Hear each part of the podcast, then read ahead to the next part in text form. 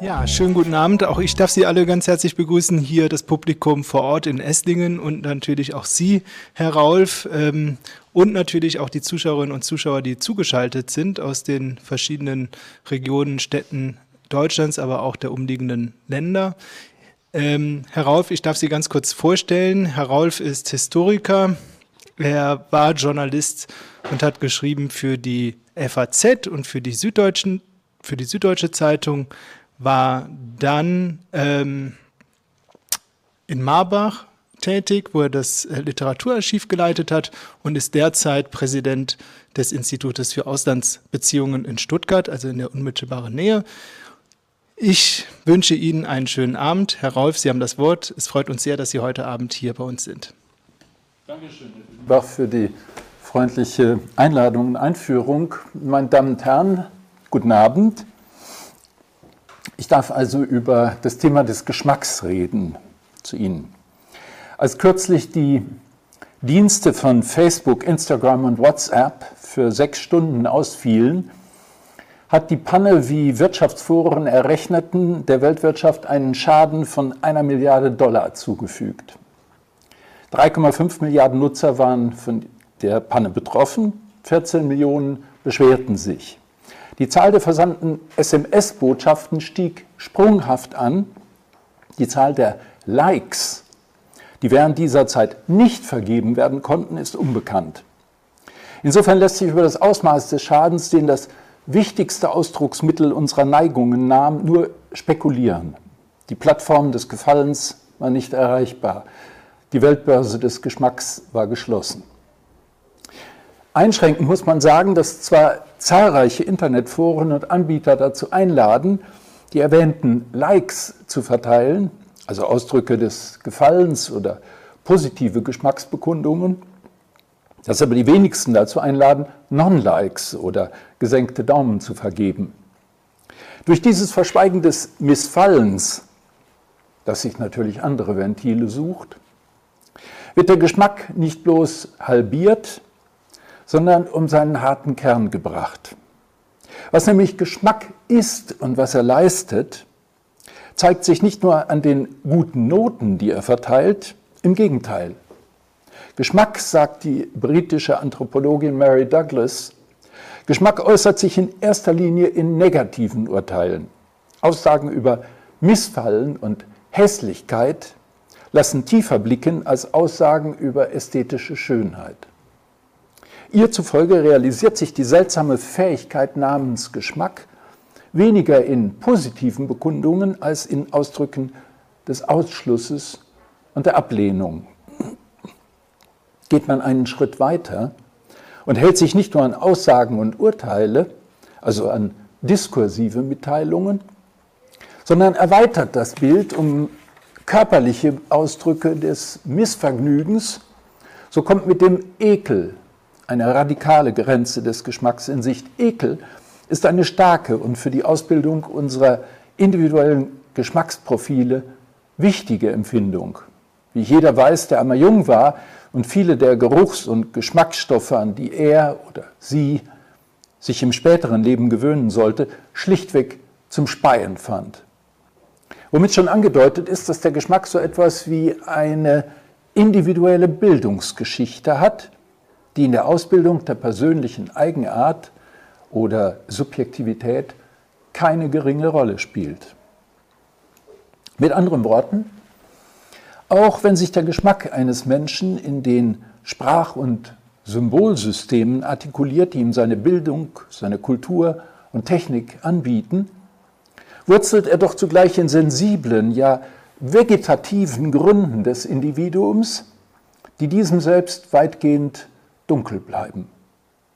Demjenigen Teil des Geschmacks, der sich in irgendeiner Weise, und sei es durch Betätigung des Like-Buttons, in verständlicher Weise äußert, entspricht ein anderer Teil, der gleichsam unter der Wasserlinie des diskursiven Subjekts bleibt und in die Tiefe des fühlenden, träumenden und ahnenden Wesens reicht. In den Bereich dessen, was der Philosoph Wolfram Hohgrebe den impliziten Menschen nennt.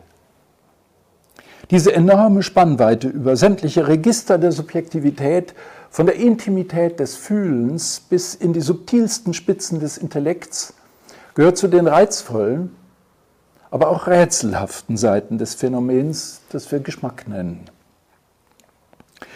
Die meisten der seit etwa 300 Jahren unternommenen Versuche, dem Geschmack in der Topographie der seelischen Fakultäten einen bestimmten Platz anzuweisen, versetzen ihn an einen mittleren Ort zwischen den Sinnen und dem Verstand.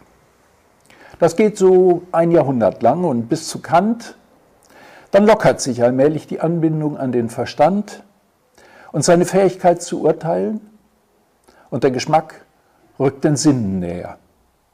Hans-Georg Gadamer, der um die Mitte des 20. Jahrhunderts schreibt, bezeichnet den Geschmack kurzerhand als eine Art Sinn. Und spricht nicht schon sein Name dafür? Kommt Geschmack nicht von Schmecken, also dem nächsten und blindesten unserer Sinne? Vom Geschmackssinn, der sich wie kein anderer Sinn es kann und tut, mit der Aufnahme fremder Materie in das Innere des eigenen Körpers verbindet. Anders gesagt, es ist ein und dasselbe Wort, Geschmack, dessen Bedeutungsspektrum von der Intimität des Zungengeschmacks bis zu den Äußerungen des Mögens und ästhetischen Schönfindens reicht. Das ist der zweite eigentümliche Spannungsbogen, dem wir im Begriff von Phänomenen des Geschmacks begegnen. Und es wird nicht der letzte bleiben. Eine Art Sinn, sagt Hans-Georg Gadamer. Ich würde eher sagen, eine Art Lotse oder eine Navigation, wie wir sie aus dem Auto kennen. Die Navi, von der hier die Rede ist, führt uns durch den sozialen Verkehr. Genauer gesagt, sie lotst uns durch die Welt der Waren, der Lebensmittel und des Konsums im weitesten Sinne, aber auch durch die Welt der Kunst, der Mode und der Kultur. Ja, selbst durch die Angebote der Politik navigiert sie uns. Denn auch die Politik ist Gegenstand unserer Geschmacksurteile. Und die Parteistrategen zerbrechen sich den Kopf darüber, wie sie uns ihr Produkt, ihre Kandidatinnen und ihre Partei so präsentieren, dass wir unsere Likes vergeben und unser Kreuz an der richtigen Stelle machen. Unser Geschmack, sage ich, funktioniert wie eine Art Navi, die uns hilft, das Hässliche vom Schönen zu unterscheiden, die für uns passende Wahl zu treffen und darüber hinaus diese Kompetenz auch deutlich genug sichtbar zur Geltung zu bringen. Die Navi befähigt uns, diejenigen Autos, Hunde, Kleider, Weinsorten und Reiseziele zu wählen, die einen Unterschied machen und unsere soziale Kompetenz demonstrieren. Soziologen von Thorstein Veblen bis Pierre Bourdieu haben auf diese soziale Funktion des Geschmacks hingewiesen. Mit seiner Hilfe markieren wir unseren sozialen Platz und übersetzen ihn in ästhetische Positionszeichen. Soziologen weisen in diesem Zusammenhang auch gern darauf hin, dass die Wahlen, die der Geschmack trifft, keineswegs frei sind, sondern klassen- und schichtenspezifischen Mustern folgen. Aber bleiben wir noch einen Augenblick bei unserem Lotsen. Wie jede gute Navi agiert und reagiert der Geschmack schnell, geradezu blitzartig. Geschmacksurteile fallen schnell und bestimmt. Über nichts wird so heftig gestritten wie über geschmackliche Optionen. Und doch heißt es, über Geschmack lasse sich nicht streiten. Daran ist nur so viel richtig, als der Geschmack von Natur aus nicht zum Diskutieren neigt. Seine natürliche Sprache ist nicht das Argument. Argumente kommen erst ins Spiel, wenn der Verstand sich artikulierend und moderierend eingeschaltet hat. Geschmack äußert sich schnell und in apodiktischer Form. Einspruch, zwecklos. Beides, seine Geschwindigkeit wie seine Bestimmtheit, ist früh bemerkt worden. Johann Ulrich König, der 1727 eine der ersten Schriften über den Geschmack in deutscher Sprache herausbringt, ist in diesem Punkt sehr deutlich. Ich zitiere, das, was uns gefällt oder missfällt, kommt allemal unserer Überlegung oder Untersuchung zuvor. Unsere Seele findet eine Zu- oder Abneigung, ohne die deutlichen Begriffe des Verstandes vorher darüber zu Rate zu ziehen. Mit anderen Worten, der Geschmack umgeht die langen Leitungen des Verstandes und nimmt den kurzen neuronalen Weg. Er unterläuft den Zeitbedarf rationaler Operationen wie Abwägung, Vergleich und so weiter. Daher die ungeheure Schnelligkeit und Fertigkeit, durch die sein Urteil sich auszeichnet. Johann Joachim Winkelmann konstatiert 1763 ebenfalls das Tempo dessen, was er den inneren Sinn nennt, und weiß einen guten Grund dafür. Zitat, dieser innere Sinn muss fertig, zart und bildlich sein. Fertig und schnell muss derselbe sein, weil die ersten Eindrücke die stärksten sind und vor der Überlegung vorhergehen. Was wir durch diese empfinden, ist schwächer. Nicht selten fallen ästhetische Entscheidungen in Bruchteilen von Sekunden, präreflexiv, intuitiv, nach unerklärlicher Sympathie oder Antipathie. Jeder hat das schon erlebt. Man sieht zwei Babys und findet das eine so entschieden sympathisch wie das andere unsympathisch und schämt sich vielleicht ein wenig dafür. Ist also mögen, ist gefallen die Folge einer Kompetenz oder ein Anfall von Schwäche? Tatsächlich verbindet sich das ästhetische Urteil in der Regel mit der Vorstellung von souveräner Verfügung über die ästhetische Orientierung eine Souveränität, die man sich nicht gern absprechen lässt. Ich zitiere wieder meinen Gewährsmann Winkelmann. Es ist mit dieser Fähigkeit wie mit dem gemeinen gesunden Verstande. Ein jeder glaubt, denselben zu besitzen. Es ist nichts empfindlicher, als jemanden den guten Geschmack absprechen wollen. Man bekennet sich selbst eher mangelhaft in allen Arten von Kenntnissen, als dass man den Vorwurf höre, zur Kenntnis des Schönen unfähig zu sein.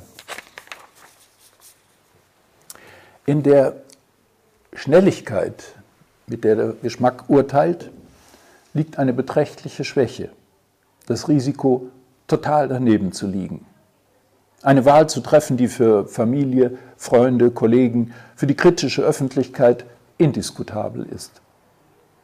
Noch eine andere Gefahr liegt nahe, die der Verführung. Wer Geschmack sagt, meint in der Regel Souveränität, Kompetenz, sicheres Urteil, Wissen, was angesagt ist. Die Wahrheit sieht häufig ganz anders aus. Der Geschmack lässt sich verführen. Wäre es anders, bedürfte es keiner Models und Magazine, keiner Werbung und keiner Influencer. Was für eine traurige Welt wäre das. Als alter Zeitungs- und Zeitschriften-Junkie weiß ich, es hätte nie eine große Zeitung oder eines der fantastischen Magazine wie Harper's Bazaar oder Vogue gegeben, hätten sie sich nicht von ihren Anfängen an bis heute von Werbeerlösen finanziert. Und bekanntlich basiert die Werbung darauf, dass der Mensch sich verführen lässt. Der Geschmack, sein wunderbarer Lotse, lässt sich ablenken. Die Folgen dieser elementaren, ja banalen Tatsache sind erheblich. Der Geschmack lässt sich ja nicht nur von schönen und sublimen Dingen verführen, von anerkannten Kulturgütern und edlen Produkten von Dante und Dior, sondern auch von Trash, Kitsch und falschen Klunkern, dem ganzen Bling-Bling des schlechten Geschmacks. Oder richtiger, des ehedem sogenannten schlechten Geschmacks. Denn seit Punk und der Postmoderne, ja schon seit Texten wie Susan Sonntags Essay On Camp Anfang der 60er Jahre, sind Trash und Kitsch rehabilitiert und zählen seither zu den legitimen Beständen einer vom Kanon befreiten Kultur.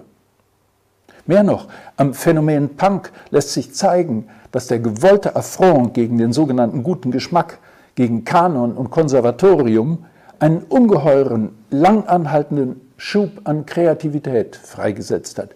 Denken Sie an Modedesigner wie Vivian Westwood oder Alexander McQueen. Mit anderen Worten, der gute Geschmack kann sich am Blut des schlechten Geschmacks vampirhaft beleben. In populären Filmgenres wie Fantasy, in Videogames und in ungezählten Postings auf Instagram gehen Hochkultur und Trivialität, Kunst und Kitsch täglich neue Allianzen ein und unterliegen einem permanenten Remix. Auch in der Musikszene laufen diese Trends seit langem und führen zu bemerkenswerten Resultaten. Schauen Sie sich beispielsweise die Clips von Beyoncé im Louvre an.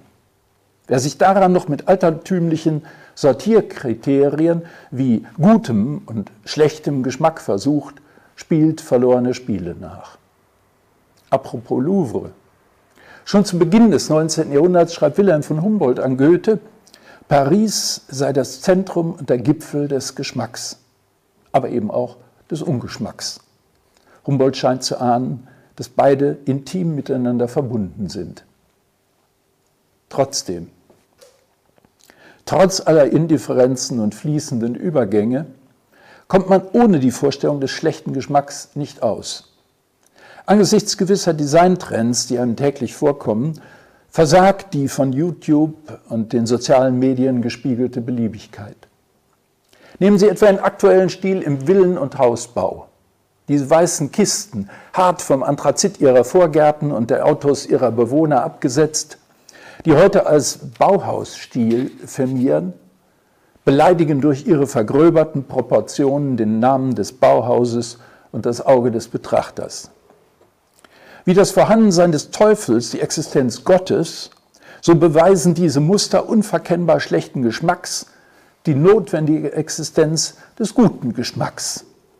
Das hat schon Niklas Luhmann zum Ausdruck gebracht. Zitat, die Lehre vom guten Geschmack hat ihre Evidenz nicht in ihren Kriterien, sondern darin, dass es klare Fälle von schlechtem Geschmack gibt.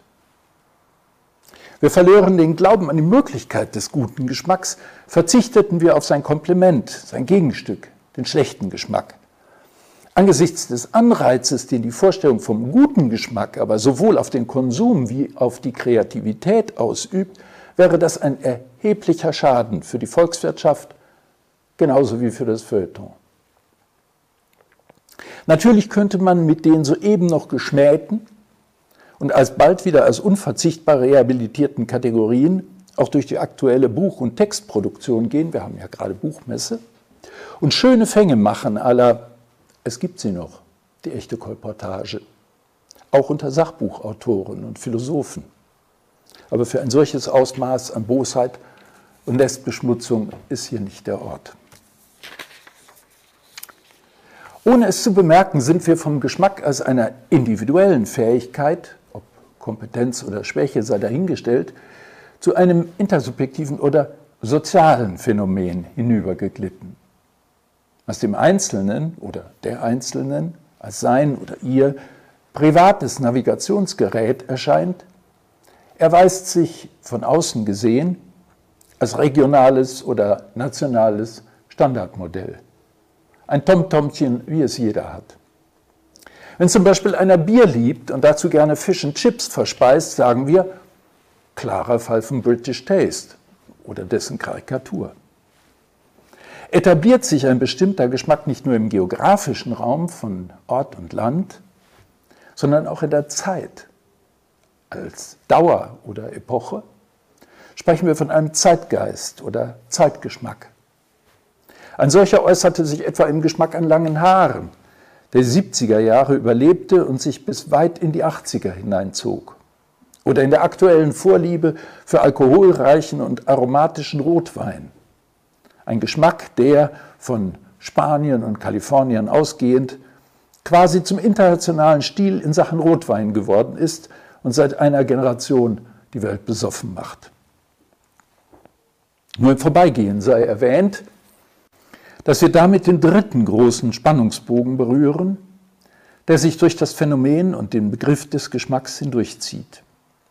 Tatsächlich handelt es sich beim Geschmack um einen Gummibegriff, der vom Einzelnen über die Familie, den Club, die Followers bis hin zur Nation oder zu noch größeren Einheiten wie der Westen viele unterschiedliche Größen umspannen kann.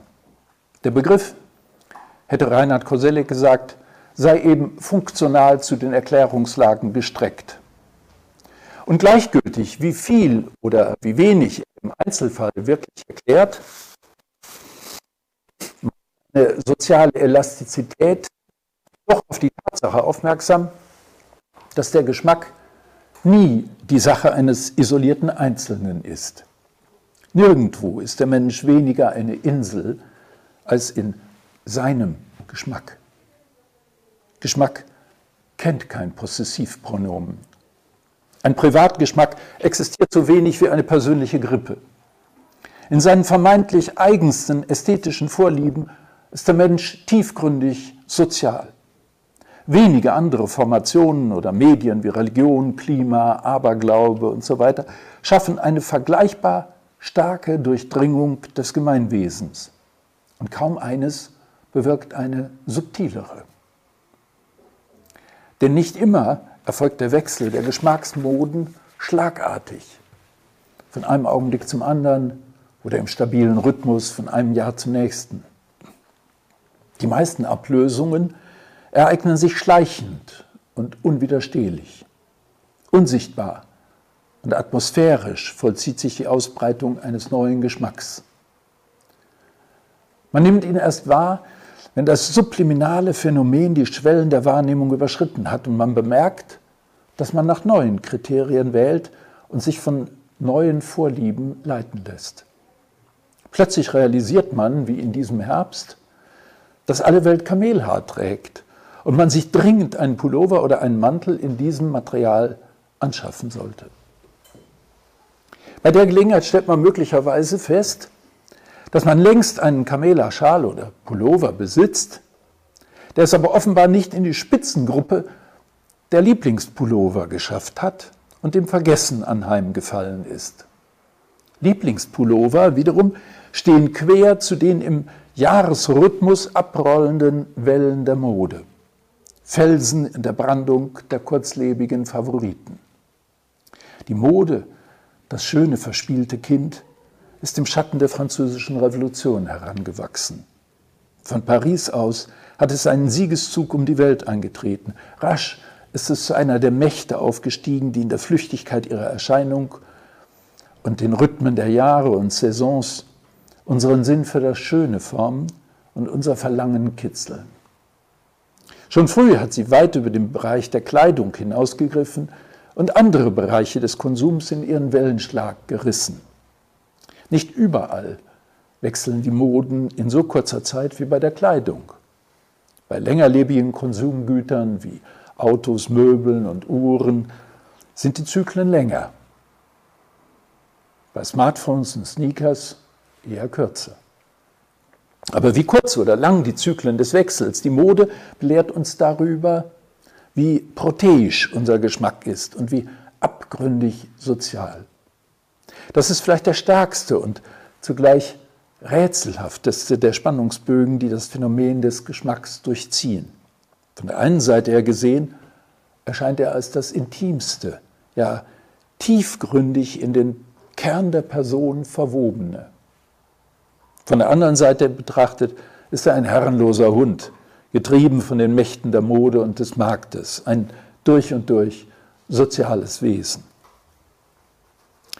von sozialen Mächten geprägt, zahlt der Geschmack an die Gesellschaft zurück. Von Shaftesbury Anfang des 18. Jahrhunderts bis Hannah Arendt im 20.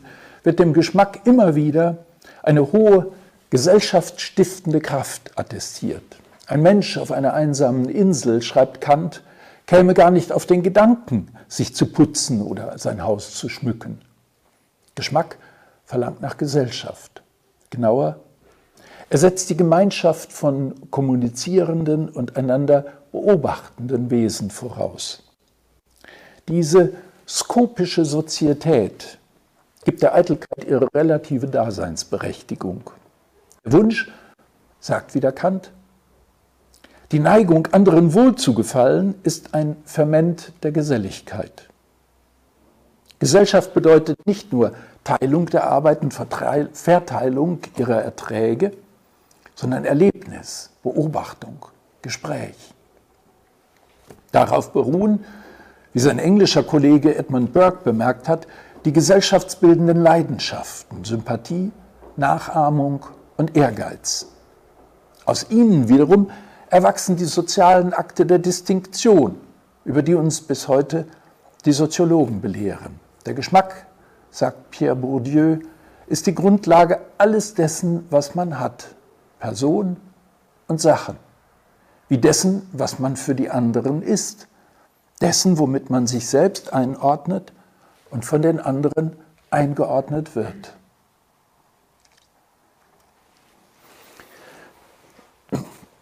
Historiker neigen dazu, den Geschmack als eine Erfindung des 18. Jahrhunderts anzusehen. Nach seinen wichtigsten Gegenständen befragt nennen sie die Literatur, vor allem aber die bildende Kunst und hier wieder die griechisch-römischen Antiken. Wenn das so stimmte, wäre vermutlich Winkelmann unser wichtigster Tastemaker gewesen. So ganz falsch ist das auch nicht. Denn die Antikomanie des 18. Jahrhunderts und ihre Versessenheit auf die Bilder nackter weißer Götter und Menschen aus Marmor und Gips haben wesentlich zur Ablösung des herrschaftlichen Rokoko durch die edle Einfalt des Klassizismus beigetragen. Mehr als zwei Jahrhunderte lang war die Venus von Medici das Supermodel und die beliebteste Sammeltasse Europas. Wilhelm Busch hat sie bedichtet und Peter Lindbergh ihr noch Ende des 20. Jahrhunderts mit der Kamera gehuldigt. Aber Antiken waren nie die einzigen Gegenstände, an denen der Geschmack sich bildete. Schon die französische Gesellschaft zur Zeit Ludwigs XIV. betrachtete Mobiliar, Seiden, Porzellan und Diamanten als vorzügliche Objekte des Geschmacks. Der englische Ästhetiker Shaftesbury wollte die Kompetenz des Geschmacks auf die Politik erweitern. Man sieht, was daraus geworden ist.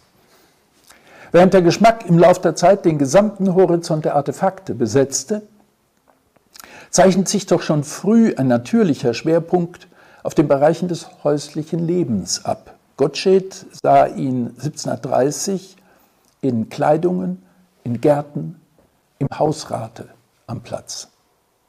Diderot kritisierte die eleganten Pariser Salons, die Gemäldeausstellungen seiner Zeit und trauerte um seinen alten Hausrock. Erzählungen vom schönen Leben die Bilder geben, die englischen Farben, die italienischen Sofas, den Naturstein und die Rennräder, die vintage sind und neuerdings an der Wand des hippen Wohnzimmers hängen und das nicht nur, weil sie im Hof geklaut werden.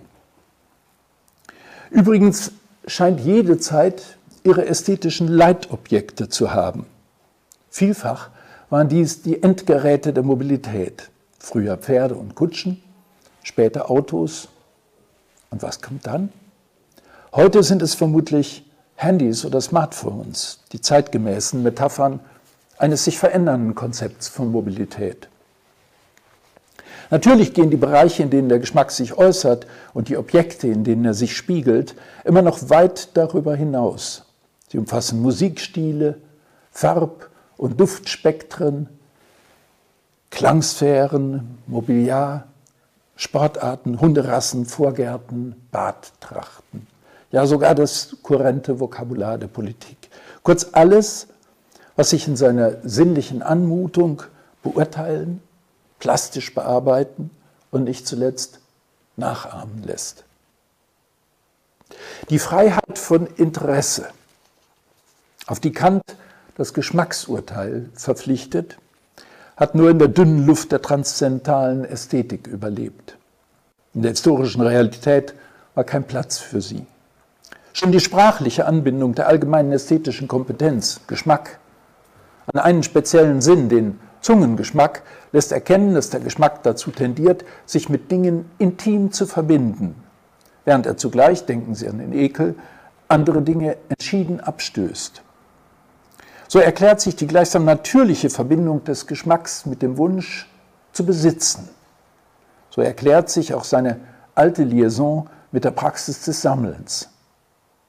Im ästhetischen Sammeln, das sich, wie der Philosoph Manfred Sommer lehrt, vom ökonomischen Sammeln unterscheidet, verknüpft der Mensch sein Schicksal mit dem der Dinge. Der Dinge, die er begehrt und mit denen er sein Leben teilt. Der Dinge, in denen sich sein Schönheitsempfinden ausspricht und an denen er abliest, wer er ist oder was er zu sein begehrt. So gesehen siedelt die Geschichte des Geschmacks in der Überschneidungszone von Anthropologie und Ästhetik. Sie ist die große Erzählung vom Leben der Menschen im Umkreis der Dinge. Aber wie alle großen Erzählungen vom Leben der Menschen und ihren Ideen von der Schönheit, verschweigt auch die Geschichte des Geschmacks ebenso viel, wie sie erzählt. Mit den Worten der Systemtheorie könnte man sagen, wie das System Aufklärung, so hat auch das parallel zu ihr entstehende System Geschmack blinde Stellen, die es selbst nicht erkennen und artikulieren kann. Dazu gehört vor allem seine Konstitution als westliches und weißes System. In seinen Anfängen ist es auf Europa beschränkt, ein Europa, das geradezu süchtig ist nach Gütern und Stoffen aus anderen Teilen der Welt. Es importiert diese Dinge, Gewürze, Farben, Textilien, allen voran Seiden und Porzellan, allesamt aus der Levante und vornehmlich aus dem fernen Osten, und macht sie zu Luxusgütern des Westens, knapp, schön, teuer, begehrt. Nur wenige Privilegierte können es sich leisten, diese Dinge zu konsumieren, sie zu verzehren oder sich in ihnen zu zeigen. Angehörige der herrschenden Häuser, Kirchenfürsten, Mitglieder des Adels, schwerreiche Kaufleute. Die große Umverteilung ereignet sich im Verlauf des 18. Jahrhunderts. In immer größerer Zahl gelangen die Luxusgüter in immer mehr Hände von Käufern, zunehmend aus Kreisen des Bürgertums. Aus Luxusartikeln des Adels und der Höfe werden die begehrten Waren des bürgerlichen Konsums. Gleichzeitig beginnen findige Handwerker und Kaufleute in Europa, den Luxus des Ostens, wie beispielsweise das chinesische Porzellan, zu imitieren. Sie erfinden diese Dinge sozusagen ein zweites Mal und in verbilligter Gestalt. Als Manufakturware ist sie massenhaft herstellbar. Mit diesen Kopien überschwemmen sie jetzt gestützt auf die Netze englischer Händler und Seefahrer, die Märkte der Welt, bis hinein in die Länder, die ihnen ehedem die Originale geliefert haben. Diese merkwürdige Achsendrehung in der Welt der Dinge, die sich um 1750 und in den folgenden Jahrzehnten vollzieht, ist die Welt, in der der Geschmack erfunden wird und in der er seine Funktion als Navi und Detektor, aber auch als nützliche Fiktion und Struktur der Verführung ausübt. Man muss also, wenn man vom Geschmack redet, ihn auch als Teil eines westlichen und weißen Systems begreifen, das sich auf einem massiven Sockel kolonialer Ausbeutung und globaler Warenströme erhoben hat. Diese Ansicht ist weder neu noch originell. Ökonomen haben sie seit den Anfängen ihrer Wissenschaft geteilt und beschrieben. Nur die Philosophen und Literaten wollten davon nichts wissen und hielten sich lieber an ihre Begriffsgeschichten, in denen Zucker, Seide und das Blut der Ausgebeuteten nicht vorkamen. Dabei hätte sich gerade vom Geschmack her ein interessanter Blick auf die Karten der Welt entwickeln lassen. Man hätte den Geschmack als ein kolonisatorisches, das heißt ökonomisches und kulturelles Überwältigungssystem begreifen können, dem historisch gesehen eine frühere Unterwältigung vorangegangen war.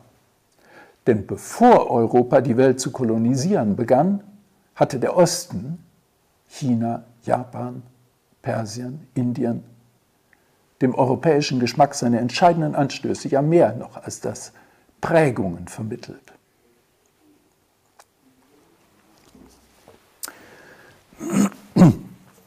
Von Kulturkritikern hört man nicht selten die Klage, der ästhetische Sinn der Zeitgenossen sei der Moral anheimgefallen. Erwägungen von Gesundheit und Nachhaltigkeit hätten das Schönheitsempfinden zum Schweigen gebracht. Zum Beweis muss herhalten, was gerade zur Hand ist. Gendersternchen für die Sprache, Strampelanzüge für den modischen Herrn. Dabei ist das Phänomen nicht neu. Reiner und von jeder moralischen Erwägung freier Ästhetizismus war immer eine seltene, schwer einzunehmende und unmöglich durchzuhaltende Position. Menschen vom Schlage Oscar Wildes waren seltenste Vögel. Die meisten, die gern gewesen wären wie er, den meisten, die gern gewesen wären wie er, fehlte nicht nur der Geschmack, sondern vor allem der Witz. Und Geschmack ohne Witz, das heißt Geist, geht eigentlich gar nicht. Im Übrigen ist zu bemerken, dass Menschen, sofern sie nicht durch Not und Gewalt verroht oder von der Macht korrumpiert waren, immer wollten, dass das schöne Leben, das sie erstrebten, auch ein gutes Leben wäre. Ein Leben, das nicht nur einem nützt, sondern auch allen anderen nicht schadet. Insofern überwogen historisch gesehen immer schon Kompromissbildungen zwischen Ethik und Ästhetik, Schönheitsempfinden und Streben nach Richtigkeit. Man kann sich das Verhältnis von Ästhetik und Moral vorstellen wie den Zusammenfluss zweier Ströme, in dem mal der eine den anderen zurückdrängt und mal der andere den einen mit seinen Schwebstoffen färbt. Das aktuelle Mischungsverhältnis ist schwer zu bestimmen, wo die Zeitdiagnostiker Muster zu erkennen meinen, projizieren sie nicht selten ihre bevorzugten Feindbilder. Dem Historiker verschafft seine zeitliche Distanz einen Erkenntnisvorteil. Es ist, als überflöge er das Delta in einiger Höhe und könnte sich ein besseres Bild von den Strömungsverhältnissen machen. Mit der Einschränkung, dass die Strömungslagen, die er sieht, vergangene sind. Seit 30, 40 Jahren hat sich das Schönheitsempfinden in den Ländern der Welt, die sich das leisten können, mit dem Umweltbewusstsein verbunden.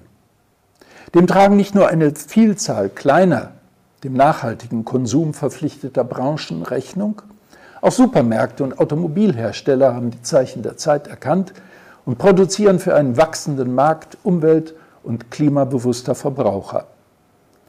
Damit verbinden sich weitere Aspekte wie der Tierschutz.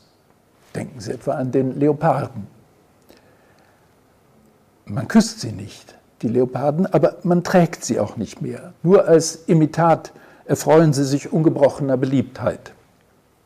Nun sind nicht alle Wandlungen des Geschmacks im Delta von Ethik und Ästhetik so spektakulär wie die, die den Leoparden betreffen. Aber wenn die Eier im Supermarkt nicht mehr gekauft werden, weil sie aus Hühnerhaltungen stammen, die nicht glaubhaft versichern, dass ihre männlichen Küken nicht mehr geschreddert werden, dann begreift auch der dümmste Bauer, dass der Geschmack der Kundschaft sich geändert hat.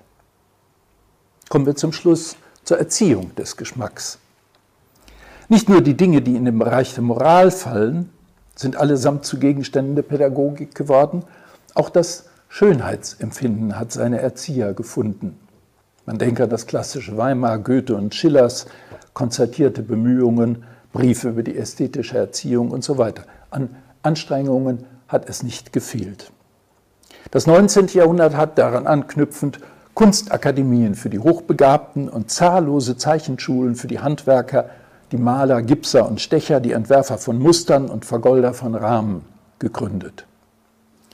Gegen den Akademismus der Schulen und die Pedanterie des Schönen haben sich Reformer wie Ruskin und Morris in England, der Deutsche Werkbund und schließlich das Bauhaus erhoben.